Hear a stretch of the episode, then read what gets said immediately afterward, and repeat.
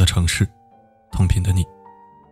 欢迎您收听四零四声音面包，我是四零四。前段时间，网络上流传了一段湖南芷阳监控拍下路人在街头被抢小孩这样的视频，引起了大家的恐慌。视频中，一名抱着小孩的女子正在路上正常行走，她身后一辆电动车慢慢靠近。当电动车经过女子身边时，坐在车后座的男子突然抢过女子怀里的孩子。女子和抢孩子的男性开始争斗，男子看抢不过女子，于是放手。随后，两人驾驶电动车逃出画面，女子也神色慌张地抱着孩子离开了画面。这段大白天抢孩子的视频，吓着了不少有孩子的家庭，大家纷纷点赞转发。想要将视频扩散出去，一是提高警惕，二是希望有关部门早日抓到视频中的犯人，好让大家安心。很快，这段视频引起了警方的重视。然而，警方调查后发现，这起人贩子抢孩子事件根本是个乌龙。视频是当地一家自媒体运营公司所制作的虚假视频，当地并没有发生抢小孩的案件。随后，警察对拍摄假视频的自媒体公司负责人进行了处罚，下架视频，拍摄者写保证书，保证以后会遵纪守法。哼，就这，算了，我什么也不敢说。说实在的，我对于这段假监控视频其实并不意外，因为在自媒体平台上，伪监控视频已经成为一种新型流派。这段视频。不过是其中一个表现平平无奇的作品。要论剧情和节奏，比这条视频出色的作品多了去了。在各大自媒体平台，只要搜“监控视频”，各种监控要多少有多少。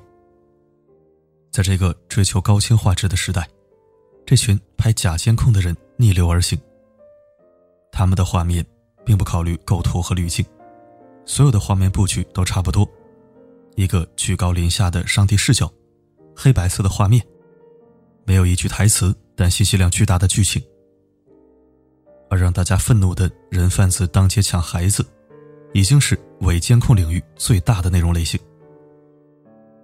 除了文章开头这种遭到反抗抢孩子未果之外，还有女子独自一人带着孩子挎着包走在路上，劫匪 A 先冲上来抢走女子的包，女子欲追又不放心孩子。路人 B 热心上前表示帮忙看孩子，结果 A 和 B 其实是一伙的，这种剧情，以及劫匪利用迷药迷晕宝妈抢孩子，被热心邻居百米追回这样的剧本，肯定有人想说，这些监控看着像那么回事你凭什么说它是剧本？魔鬼藏在细节里，仔细一看，他们视频中的 bug 多到无法计数。就比如劫匪 A、B 抢包抢孩子这条视频，一模一样内容的视频，我至少看过五个版本。从监控视角到高清视角，从抢手机版进化到抢包版本，而这么高频率的犯罪，一起警方通报都没有，哪怕连调查立案的消息都找不到，怎么可能是真实案件？视频怎么可能是真实监控呢？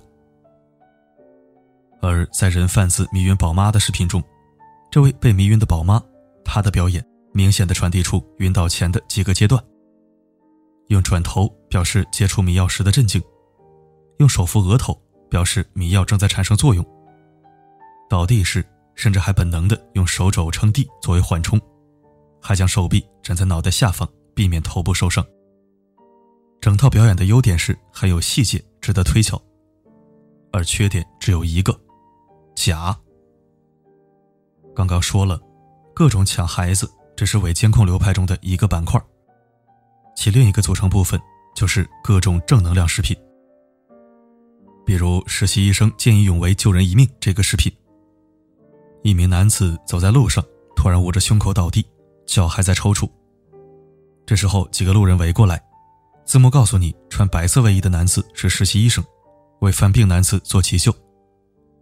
视频结尾还不忘让大家点赞正能量，让正道的光照在大地上。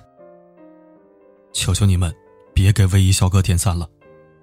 如果他真的是实习医生，那他要被你害死了。不说这蹩脚做作的演技，就连我这种外行都看得出来，这名实习医生的急救措施实在不怎么样。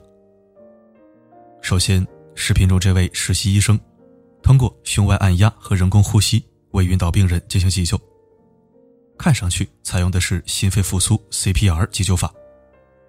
可他连最基本的动作都做错了。胸外按压要求操作者的手在按压的时候不能离开病人身体。然而，你看这位实习医生在患者体表跳跃的双手。另外，CPR 要求胸外按压频率和人工呼吸频率的比例是三十比二，即按压三十次，人工呼吸两次。这位实习医生轻飘飘按了三次，搞了两次人工呼吸，然后又按了三次，结束了。我还是那两个字，就这。别说实习医生，你这样急救。会被医学院开除的。别再碰瓷实习医生了好吗？他们已经很辛苦了，求求你们了。还有那个小偷在手机店里偷手机，不小心掉了钱，好心店员提醒，小偷良心发现，又将手机还了回去，并且还买了一部手机。这个剧情的视频名叫《手机店监控视频》，文章里有动图展示。先不说小偷这刻意扔钱的小手。原来还有人不知道，手机柜台里摆的都是模型这件事儿啊。虽然这些伪监控一个比一个经不起推敲，但作者却想方设法引导你，这就是真实发生的事件。在以上所有伪监控创作中，没有一个人告诉你，视频内容纯属虚构。看样子每个人都有一个登上社会新闻版头条的梦想。甚至伪监控流派里，还发展出一个新流派——自己搞新闻派。先给你放一段监控视频，视频里一个建筑工人制止小偷，却被主人误会，遭到主人的殴打。然后一个记者模样的人拿着一团毛球，大概是麦克风吧，采访双方当事人。打人的人十分后悔，被误会的民工说：“没事儿，我以后见到这样的事情还是会出手相助。”啊，你看。又是那熟悉的正道之光，正能量啊！铁子们，快点赞吧！但据我所知，虚构一起完全不存在的事情，并把它当做真事儿传播出去，这他妈好像叫造谣吧？是犯法的。难道这群人里面没有一个人知道这件事吗？还是他们根本就不在乎？根据最开始那个伪监控自媒体被处罚的情况来看。我宁愿相信是后者。毕竟被抓到，只要删掉视频加写一篇保证书就可以，违法成本太低了。但是不得不说，这些伪监控带来的影响是十分恶劣的。在每一条伪监控留言下，都有不少人相信，相信这就是真的监控拍下的真的事情。这些不明真相的人会引起恐慌。更重要的是。这些假视频一次又一次的消费着我们的善良。狼来了的故事我们都听过，显然其中道理这些人并不在意。街上抢孩子的事情不是没有真实发生过。当我们自导自演的戏看多了，等真正的罪犯行凶之时，我们还能警惕起来吗？还能及时施以援手吗？会不会有更多人以为？这群人又在拍段子，而一笑了之呢？请记得，每一个消费善意的人，都在剥夺受害者获救的机会。有一个拷问值得我们深思：当正能量也被肆意贩卖，我们还能相信什么？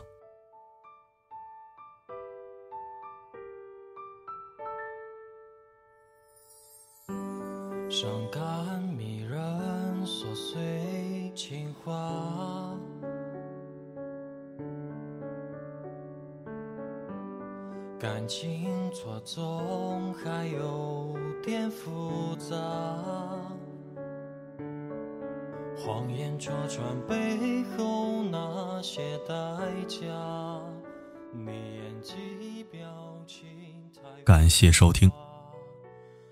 其实，这种造假摆拍的所谓监控视频，已经猖獗了好几年了。因为一直都是制作一些搞笑或者恶搞内容，我也从来没说过什么，只是看着评论区的傻瓜们信以为真，然后冷笑两声。这两年，这种视频越来越过分了，各种贩卖绑架正能量，各种煽情催泪带节奏。如今更疯狂了，直接上演抢孩子戏码，简直就是胡来。违法成本还是太低了，我真怕有一天人们的善良被消费殆尽，当暴力和恶行真的发生，没有人再相信了，都当做摆拍和炒作。到那一天，这个社会和人间地狱又有什么分别？对于此文，你有何看法？欢迎在评论区留言讨论。我是四零四，不管。发生什么？我一直都在。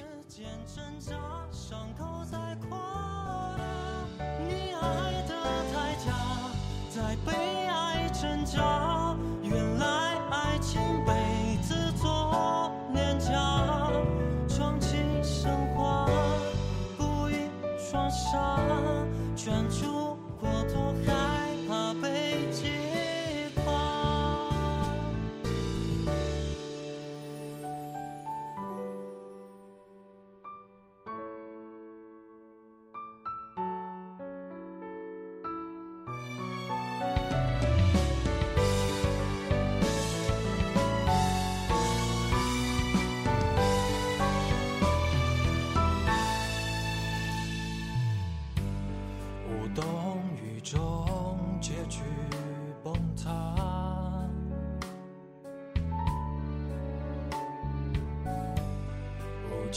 是非，还真真假假。